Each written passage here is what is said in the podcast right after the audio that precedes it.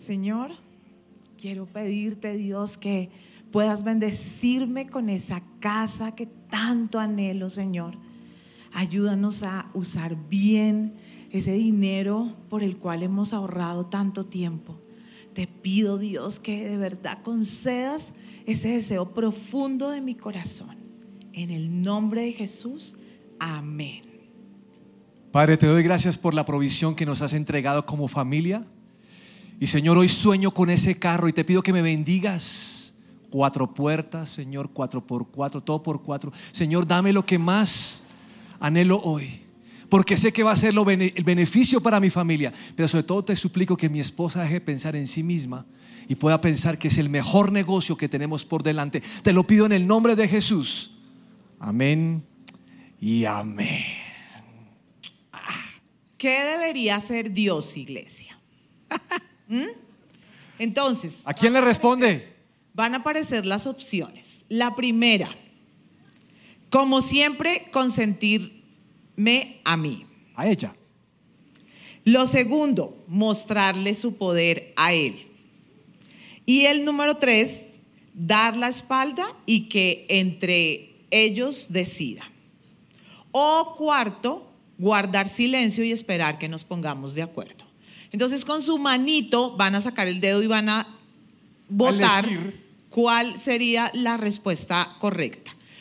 ¿Quiénes dicen que el uno? Ah. Uy, qué solidaridad femenina en este lugar impresionante. Número dos. Más carnales. Seguro, seguro que todos son alumnos tuyos de Berea. Entonces por eso, por eso quieren votar por ti. ¿Cómo no? Número tres. Número tres, que ellos decidan. Uy, qué bueno. ¿Y, cuatro?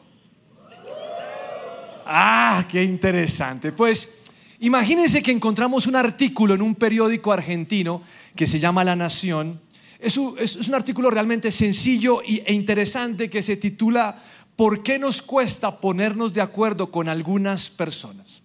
Y ese artículo dice que existen dos tipos de, pensamiento, y lo voy a describir con pensamientos. Uno, el pensamiento lineal. Y dice que son aquellas personas que son metódicas y ordenadas. Son aquellas personas que van haciendo A, B, C y D. ¿Sí los ha visto? Que en algún momento le dicen, vamos a empezar por C. Y dicen, no, no, no, no, no. Tenemos que empezar por A, B, C y D. Yo cuando leí este artículo pensé que los, de, los que son lineales no comen calentado. Porque, porque todo está revuelto, ¿no? ¿Usted conoce gente que come todo por orden, si los ha visto? Y tienen la bebida ahí y no toman la bebida sino hasta el final porque es lo último. Y uno dice, ¿cómo le ocurre, hermano? Eso hay que hacerle. Y, es interesante ese, ese, pensamiento. Ahora, hay otro, bueno, ¿cuántos son lineales en este lugar? O sea, así, así. Bien, gracias. Levanta la mano, querido David. Eh, mira... Mm, otro pensamiento, el otro pensamiento que dice es el arbóreo, que representa o que ese pensamiento son las personas más intuitivas, las personas que se conectan con todo, que puede pensar varias, pensar varias cosas simultáneamente, que miran con un ojo y con el otro están pensando en qué más alternativas hay. Así son los arbóreos. Dice que logran ver el cuadro general y perciben múltiples o multiplicidad de conexiones. Ahora, yo defino que estos son capaces de comer el calentado y dicen, porque al fin y al cabo en el estómago todo se va a revolver. Es decir, no, hay, no hay ningún problema con eso. ¿Cuántos son arbóreos? Levante su mano. Uy, hay más arbóreos que lineales. Hola, qué bueno. Aquí ya van a sufrir un poquitico, van a ver. Mire, pensando en esto, no podemos ignorar que hay diferencias con todas las personas. Nos relacionamos en el trabajo, en el estudio, en la iglesia, en todo lo que hacemos, somos tan diferentes. Y cada uno de ustedes frente a Dios es muy particular. Y todos percibimos el mundo de una forma diferente y tenemos gustos y cosas que no nos gustan. Realmente eso viene de parte de Dios. Vamos a leer una historia archi reconocida en la Biblia, pero hoy la vamos a dar desde otro punto de vista que de pronto hemos pasado por alto, y está en Lucas capítulo 10 desde el verso 38. Durante el viaje a Jerusalén, Jesús y sus discípulos llegaron a cierta aldea donde una mujer llamada Marta los recibió en su casa. Su hermana María se sentó a los pies del Señor a escuchar sus enseñanzas. Pero Marta estaba distraída con los preparativos para la gran cena. Entonces se acercó a Jesús y le dijo, Maestro, ¿no te parece injusto que mi hermana esté aquí sentada mientras yo hago todo el trabajo? Dile que venga a ayudarme. El Señor le dijo, mi apreciada Marta, estás preocupada y tan inquieta con todos los detalles. Hay una sola cosa por la que vale la pena preocuparse. María la ha descubierto y nadie se la quitará. Nosotros hemos vivido ese versículo, Todo el tiempo, porque siempre dices que te ayude. todo el tiempo. Señor, dile que no me ayude, que estoy aquí, ¿qué tal? Y uno sentado a los pies del maestro. ¿Cuántos son Team Marta? Levante la mano. No, ahora todo, vea, ya están cogiendo confianza. Bien, no. O sea, en la primera pasó lo mismo. Todos a los pies de Jesús. Ah, Todos, ay, sí, yo sí, ay, no. Ahora, ¿cuántos son Marías? ah, Y hay otros, hay otros que, hay otros que son Lázaro porque muchos no levantaron la mano. Se murieron. No sabe, no responde, no, no apareció por ahí. ¿Quién tendría la razón? ¿Marta o María? Pues cuando uno lo ve, uno dice, pues María. Pero entonces esa noche Jesús no comió. Porque Marta, pues entonces la que le hacía la cena, ¿no? Entonces, Entonces, hijas del mismo vientre, hermanas, pero tan diferentes. Diferentes en la forma de ver la vida, diferente en sus expresiones, diferentes con sus prioridades también. Una pensaba que era lo mejor era esto, la otra pensaba aquello. Y volviendo a ese pensamiento lineal y arbóreo, ambos son buenos, se complementan los dos. Bueno, cada uno posee fortalezas y también debilidades. El metódico es bueno porque se mantiene enfocado en el detalle, pero dicen que carece de creatividad. ¿Mm? amén. Entonces, mientras el arbóreo es asociativo, abunda en creatividad, pero necesita un poco de método para ordenarse. Es normal que tengamos eh, esas diferencias en cualquier vínculo con cualquier persona. Ahora no solo estamos hablando de la parte de pareja, sino de familia o de cualquier, cualquier tipo de relación que tengan, el trabajo, en la casa, no sé, en el medio en que cada uno de nosotros nos movemos. Somos diferentes, pero esas diferencias o esas, esas distintas maneras de pensar no pueden ser obstáculos imposibles de superar. Bueno, Pues cuando uno ve el final de esa historia, uno piensa y dice, no, realmente hay que ser como Marías. ¿Y qué pasa con las Martas? Pero es interesante pensar si fuera chiste Jesús comió esa noche o no. Porque María no iba a mover un solo dedo. Le tocaba todo a Marta. Pero sencillamente cuando pensamos en esto, eh, vamos a entender en la eternidad cuál es el final de la historia. Pero yo creo que lo que Jesús trataba de decirle es, mira, lo más importante es estar a mis pies, pero yo necesito comer. Entonces le dijo a María, ya terminé de enseñar, va a colaborarle a su hermana, pero no sabemos la historia. Romanos capítulo 12, versículo 4. Así como nuestro cuerpo tiene muchas partes y cada parte tiene una función específica, el cuerpo de Cristo también. Nosotros somos las diversas partes de un solo cuerpo y nos pertenecemos unos a otros. El contexto de ese versículo tiene que ver con la unidad en la iglesia, con que somos uno solo, pero podemos llevar ese versículo también a lo que somos como familia, a lo que somos como, como pareja, lo podemos llevar. Y quiero que piense qué es lo que la Biblia está diciendo con respecto a esto. Está diciendo, mire, su cuerpo es uno solo. Usted no puede decir, es que el que me hizo pecar fue una muela. No, usted pecó con todo, porque es uno solo. Y no nos podemos separar, no me puedo ligar de mi propio cuerpo. Y la Biblia está diciendo, usted es uno solo. Es más, en la Biblia habla acerca de Dios, tres en uno, un gran misterio, que Dios es uno solo y en Él no hay división. Y yo creo, o creemos, y lo que vemos en la Biblia, es que Dios no nos creó para pensar a todos igualitos. No podemos pensar igual. Es imposible que pensemos igual. O sea, a mi esposa no le gusta el fútbol, a mí me encanta. No pensamos igual. Ahí hay alimentos, nosotros somos como el agua y el aceite. Ustedes nos vieran pidiendo el almuerzo. Ella come blandito, yo como duro. Ella le gusta el pollo, a mí me gusta la carne. Es más, hoy en día me da susto darle un regalo porque no sé si le guste. Por eso no le doy. No, mentira.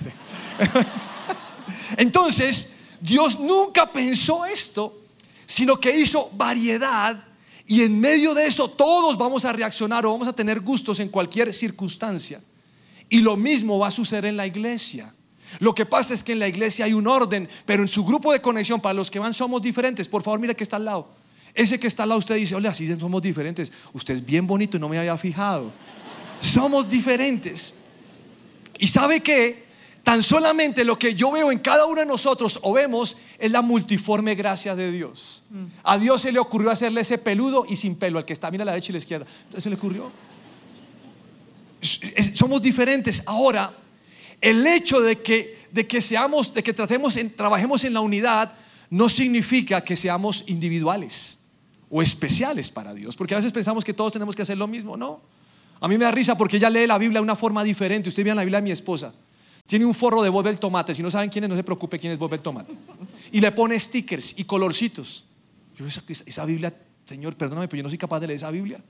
O sea, ¿quién dijo que a mí Jesús me habla con stickers? No, a mí me habla con un varón. Rayado por aquí, rayado por allá, abierta, la página doblada, así. Calma. Es que en la primera reunión me hizo quedar mal, entonces aquí estoy. Y, la idea de Dios es maravillosa. ¿Saben que cada parte de su cuerpo cumple una función y lo mismo sucede en la iglesia?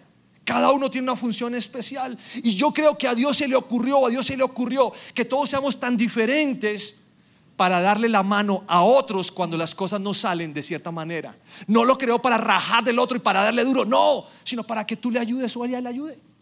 O para ayudar a cumplir el objetivo que cada uno de nosotros tiene. Para que tú le des lo bueno que tú tienes. Dáselo a otro. Para eso te lo dio. Y también para adoptar una posición donde nos complementamos, donde el propósito es vencer y poder encontrar un beneficio común. Entonces, en cuanto a matrimonios o en cuanto a familias, la idea de Dios es magnífica, ¿cierto? Pero ¿cómo hacemos para que eso sea real en nuestra vida? Porque decirlo es muy bonito, ¿cierto? Y uno lo escucha aquí, ay, sí, no, sí, eso nos ponemos de acuerdo fácil. No, no lo vemos así, porque resulta que la convivencia no es fácil. ¿Cierto? No es fácil. Aún dentro de la misma familia. Somos todos un núcleo familiar, somos, somos supuestamente todos una mano, pero cada uno es distinto. Entonces, tenemos que lograr ponernos de acuerdo. Bueno, y hay temas muy complicados que impiden que podamos ponernos de acuerdo. Por ejemplo, el tiempo en familia. ¿Cómo lo invertimos? ¿Qué hacemos? ¿Para dónde vamos? Hay mujeres que le reclaman al hombre, es que usted nunca tiene tiempo. Dice, pero estamos juntos y no hacemos nada. Y entonces ahí están discutiendo por el tiempo. Por ejemplo, las prioridades. Las prioridades para ella son muy diferentes que las mías, ¿sabían ustedes? Somos cristianos, llevamos 30 años de casados y seguimos con prioridades diferentes. ¿Cómo le hacemos? Pero ahí estamos. ahí, ahí vamos. La administración del dinero.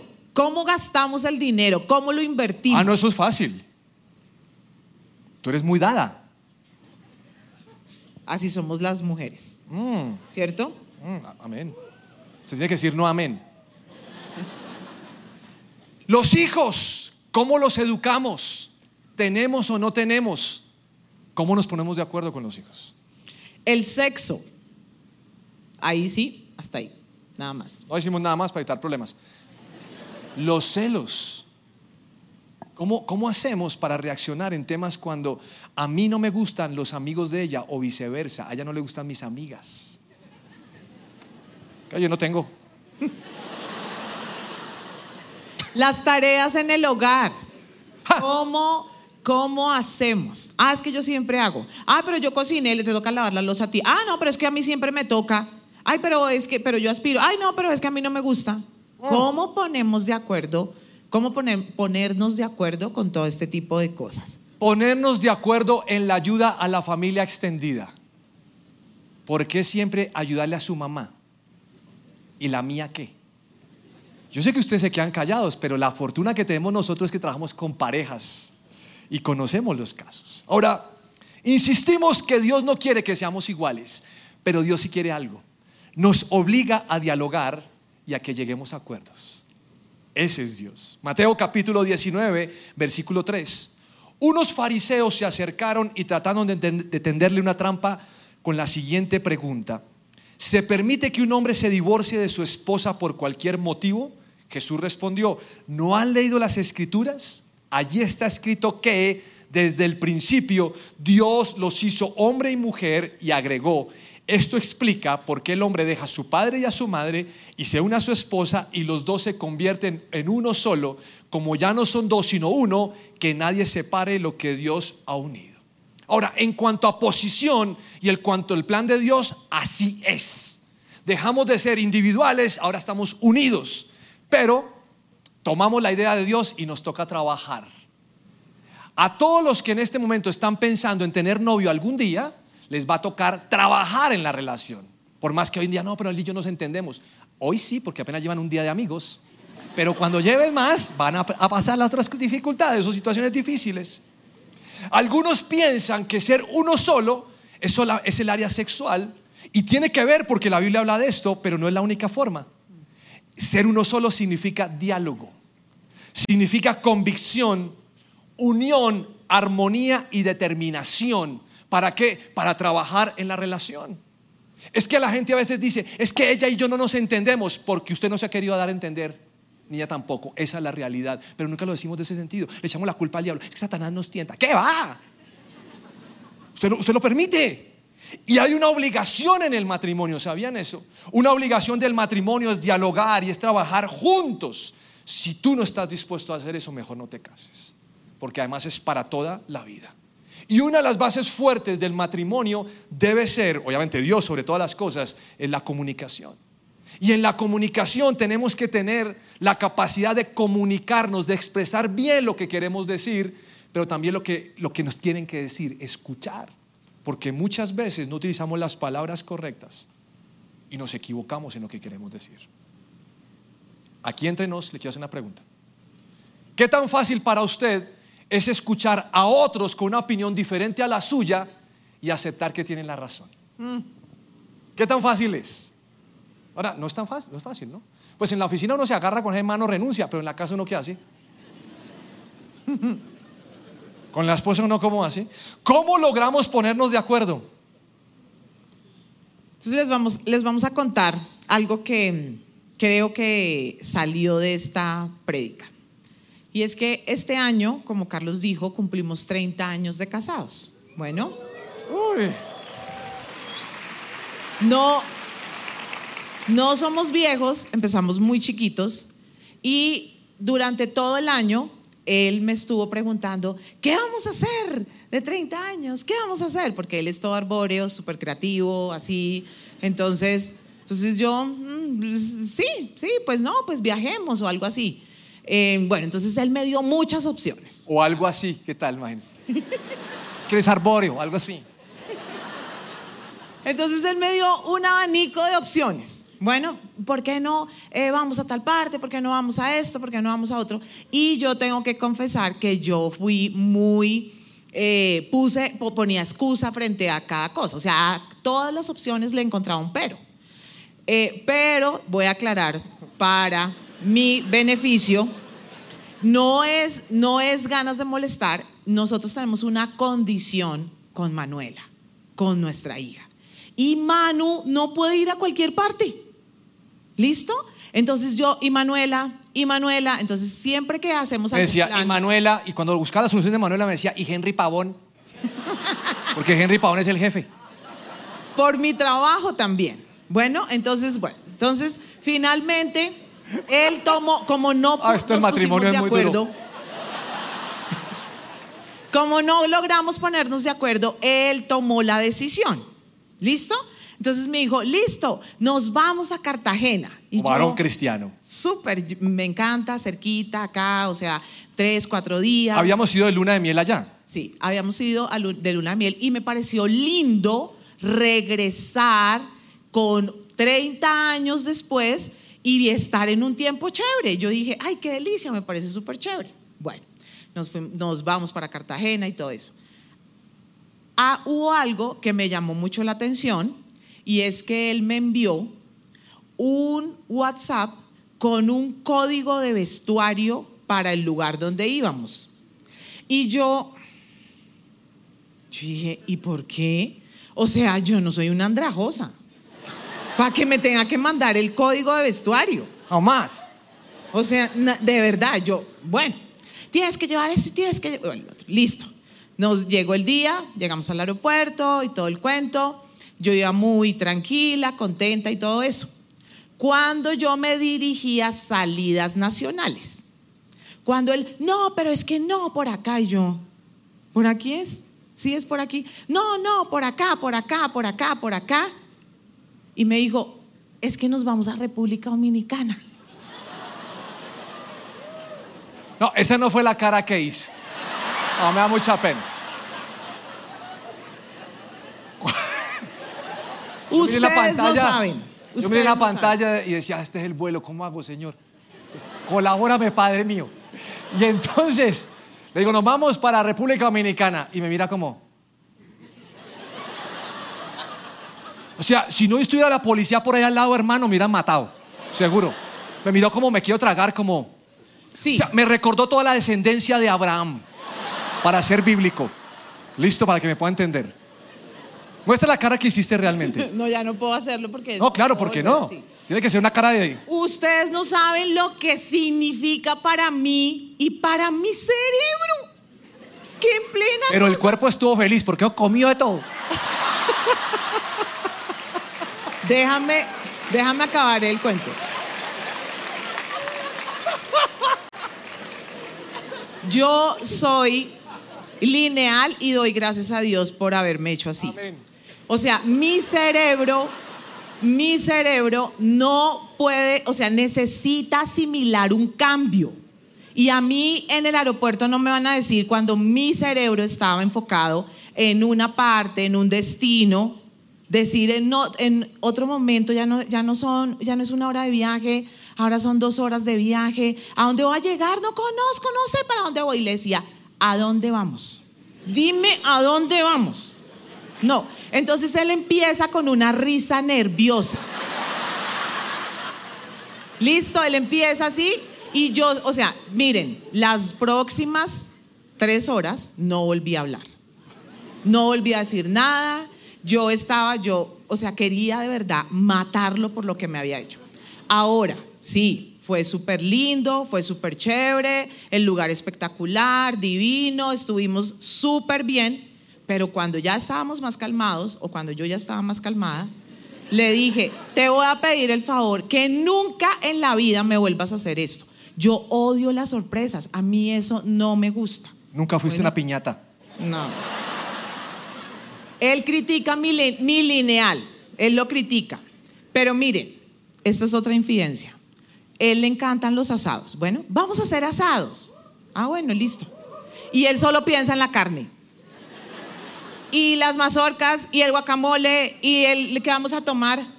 Ah, yo soy la que hago el resto de cositas, todos esos detalles. Un asado no es solamente carne, un asado acompañado de muchísimas cosas.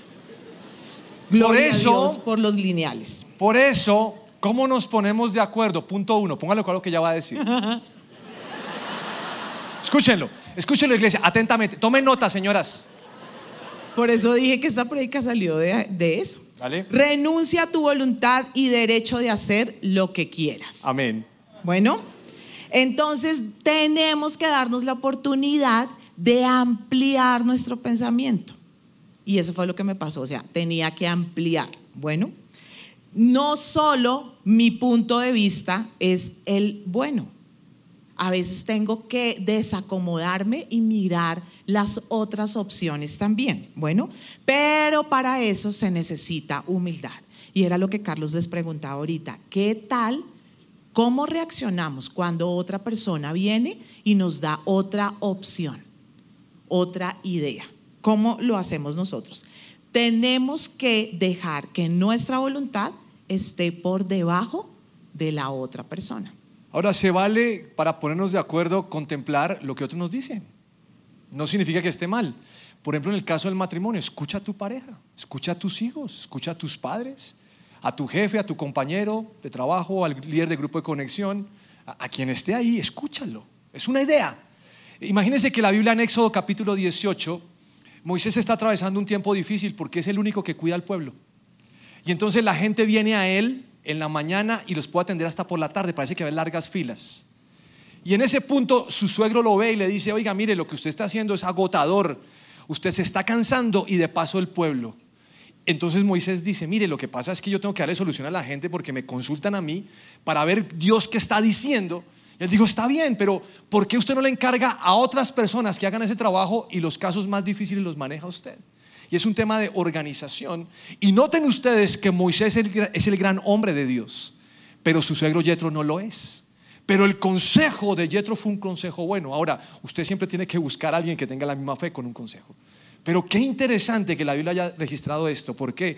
Porque podemos contemplar la forma que otros tienen para hacer las cosas. Y no es malo.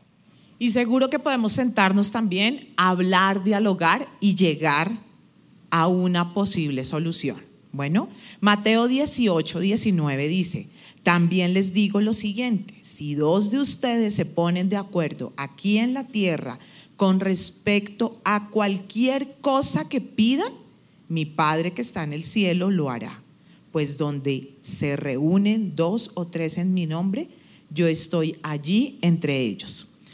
¿Cuáles son los pro y cuáles son los contra de esas decisiones que podemos tomar? ¿Qué ves tú que yo no veo? ¿Qué ganamos o qué perdemos? ¿Es tiempo o tenemos que esperar? Y a veces accedemos a todo para evitar el conflicto. Pero ojo, porque esto a largo plazo pasa factura. No se trata de que sea siempre el mismo, no es que yo cedo, yo cedo, yo cedo, y de verdad conocemos familias, parejas que ha pasado eso. Y que por evitar el conflicto se queda callado o se queda callada y vive permanentemente en una inconformidad. No hay felicidad ahí. Porque qué artera que mi opinión nunca sea tenida en cuenta ni que hagan lo que a mí me gustaría que hicieran. Proverbios 16, uno dice, podemos hacer nuestros propios planes, pero la respuesta correcta viene del Señor. Y en este punto pensamos que ceder no es perder, sino es ser inteligente. La Biblia dice en, Santiago, capítulo 3, dice, sin embargo, la sabiduría que proviene del cielo es ante todo pura y también ama la paz. Siempre es amable y dispuesta a ceder ante los demás. Qué interesante que el ceder también venga de parte de Dios, pero como mi esposa dice, pues no siempre puede ser el mismo el que cede, porque en una familia todos tenemos que ceder, no es solamente uno. Lo otro es que hay que admitir que lo que dice tu cónyuge o la otra persona también es bueno. ¿Qué piensas tú? Debería ser una pregunta que obligatoria en cualquier conversación. ¿Qué, qué te parece? ¿Estás de acuerdo?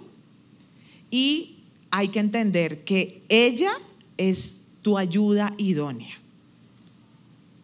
y que los consejos de la mujer van a ser válidos. Y es, es totalmente aceptable escuchar otra opinión. Y nosotras tenemos que entender que ellos son cabeza y que parte de la responsabilidad o función de la cabeza es velar por el bienestar no solo de él, sino de toda la familia. Corintios dice, ninguno busque su propio bien, sino el del otro. Entonces, qué especial que podamos sentirnos importantes sabiendo que la otra persona está pensando en mi propio bien. Ahora, ¿qué hacemos si no nos ponemos de acuerdo? No sé si les ha pasado esto en su casa, o en su trabajo, o en el grupo. No nos ponemos de acuerdo, realmente es que no nos ponemos de acuerdo. ¿Qué hacemos? ¿Cómo nos quedamos con esto? Pues la primera cosa que consideramos importante es que no podemos tomar decisiones. Si no estamos de acuerdo es mejor no tomar decisiones. ¿Por qué? Porque con el paso del tiempo, eso como dijo mi esposa, nos va a pasar factura. Entonces, si no estamos de acuerdo, es un buen tiempo para orar y pedirle al Señor que venga y nos ayude en el conflicto. Y tal vez Dios nos haga ver que tenemos la razón o que estamos equivocados. Pero el estar unidos significa que juntos vamos para el mismo lado. Por eso no podemos tomar decisiones. Y yo he visto que algunos hombres dicen, ah, no está de acuerdo, pues de malas. No, porque eso puede traer un problema más grande hacia adelante. Tenemos que esperar. Y tal vez Dios, por medio de esa diferencia, es que nos está diciendo que ese quieto todavía, no es tiempo de decidir. Hay que perdonar por aquellos sentimientos que pudieron generar inconformidad, dolor, molestia. Y cuando hacemos efectivo ese perdón, entonces Dios va a obrar, va a ser más fácil escuchar a Dios y lo que Él tiene para nosotros. Ahora, si no nos ponemos de acuerdo y tomamos una decisión, aunque ella de pronto no estaba tan convencida, pues no nos vamos a echar en cara, es que porque usted me pareció, no fue que yo dije que sí, no, eso tampoco se vale.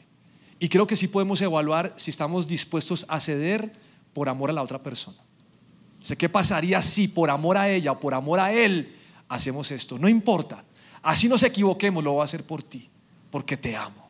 Eso sería una madurez diferente en la relación. No se vale contemplar el divorcio, ni las peleas, ni los gritos, ni maltrato, ni nada parecido. Qué triste que haya parejas que durante todos los años de casado, para lo único que se hayan puesto de acuerdo es para el divorcio. Increíble. Qué triste eso. Ahora, si no nos ponemos de acuerdo, no dejemos que el enemigo nos llene la cabeza de mentiras. Es que tu opinión nunca vale. Es que a mí en casa nadie me valora. Yo no sé para qué me casé tantos años aguantando y soportando. Es que todos los hombres son así. Es que las mujeres. No, no, no, no. Deje la autocomiseración. Sea maduro. Y reconozca que hay una diferencia. Les decimos la verdad. Nosotros hemos tenido muchas diferencias. Y aquí estamos tratando de seguir al Señor. Pero no somos iguales y le damos gracias a Dios por esto. Y todo lo que le estamos diciendo lo hemos aprendido en el matrimonio y entender que nuestro cónyuge o la otra persona o ese otro miembro de tu familia no es tu enemigo, todo lo opuesto. Paciencia. Cuando no nos ponemos de acuerdo, ¿qué necesitamos? Paciencia y bendecir a esa, a esa persona. Y saben que yo sí creo que hay una palabra que normalmente usamos que es, pues toca morir al yo. Y esa, esa, esa palabra me parece chévere, esa frase me parece chévere porque nos está llevando a como a dejar pero ¿qué pasa si toda su vida usted muere al yo? Tal vez estará matando su propia relación, porque insistimos que no se trata de uno solo, sino de juntos. Y ama a pesar de, sin importar. Mm. Marcos capítulo 10, versículo 8 dice, los dos vivirán como si fueran una sola persona, así que los que se casan ya no viven como dos personas separadas, sino como si fueran una sola persona. ¿Ustedes entienden lo que Dios está pensando en su cabeza con respecto al matrimonio? Y el objetivo es vivir en armonía, en una visión y obviamente tener un objetivo compartido. Ahora, no nos casamos para, para, para, para como para dar los, los, los saldos de nuestra relación, sino nos casamos para dar todo. Y si no estamos dispuestos a trabajar en el matrimonio, mejor no te cases. No te cases porque esto no es temporal. Hay gente que todavía no entiende el matrimonio en ese aspecto. Y también tenemos que entender que si nos vamos a casar no es un asunto de competencia. Yo no sé en qué momento se nos metió la competencia en el matrimonio. ¿Quién gana más? ¿Quién hace más? ¿Quién no sé qué? No somos una familia. Somos uno solo y tenemos que trabajar. Por eso, día tras día hay que trabajar porque somos responsables ante Dios por lo que hagamos con nosotros y también con otras personas.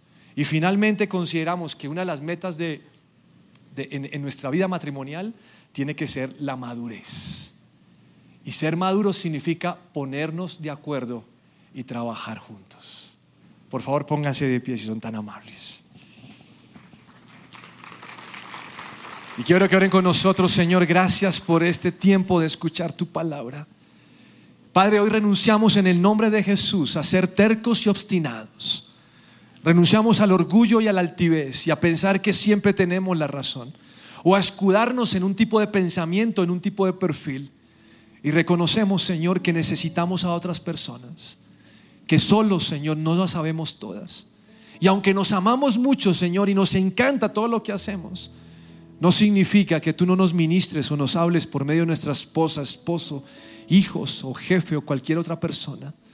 Por eso te pido hoy, Señor, que podamos ser personas que tienen oídos abiertos a escuchar tu voz. Que podamos dejar, Señor, el criterio personal y pensar que podemos, Señor, unirnos a otros. Sobre todo que pienso, Señor, que no solamente te interesa la familia, sino que tu iglesia sea una que tu iglesia, Señor, se ponga de acuerdo. Y oro por esta iglesia, que nos pongamos de acuerdo, pero oro que podamos también ponernos de acuerdo con otras iglesias. Aunque somos diferentes, aunque ellos tienen una forma de hacer las cosas, aunque mi esposa tiene una forma de cocinar diferente, aunque el esposo tiene una forma de manejar las finanzas diferente, Señor, permite que nos pongamos de acuerdo. Porque lo que está haciendo el enemigo, Señor, es escudándonos para decir es mejor divorciarse porque lo que estás metido es un problema e ignoramos que lo que estamos es una bendición.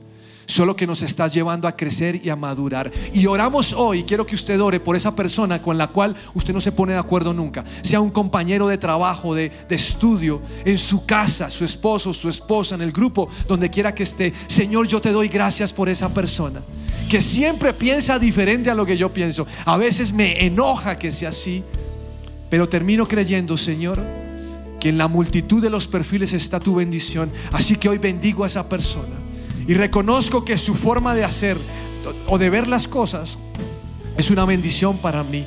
Porque a veces no contemplo lo que esa persona contempla. Y yo te pido perdón por la rabia que he tenido contra él, esa persona.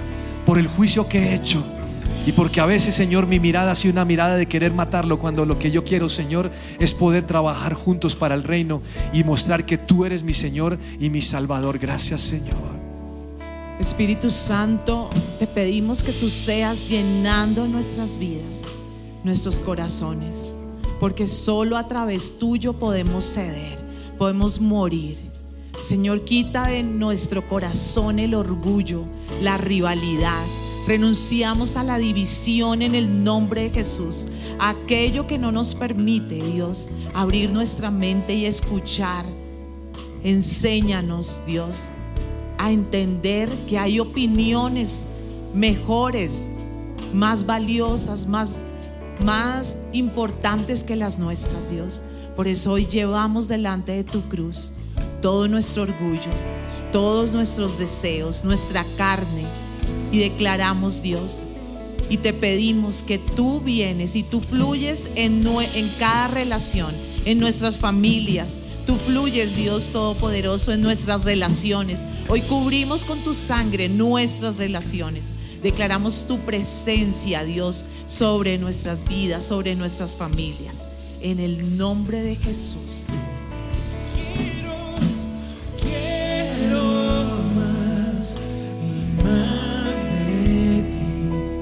Lléname de tu presencia, que me quede tu fragancia. Quiero más y más de ti. Ven y cambia lo que quieras. Por favor, nunca te vayas. Si les gustó este video, pueden suscribirse al canal de El lugar de su presencia en YouTube. De esa manera gozará de todos nuestros beneficios.